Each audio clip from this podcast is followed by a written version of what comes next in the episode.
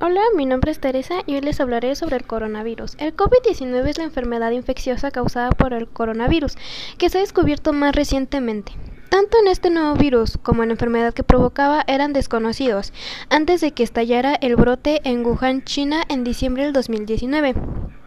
Inicia el mes de marzo y la pandemia por COVID-19 continúa causando estragos a nivel mundial.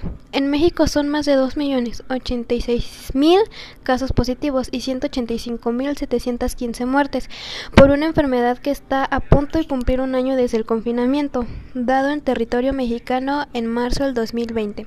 En la Ciudad de México, estado con el mayor número de contagios y muertes por coronavirus, se reanudan actividades no esenciales como cines, teatros y museos, con el fin de reactivar la economía del país. Gracias por su atención.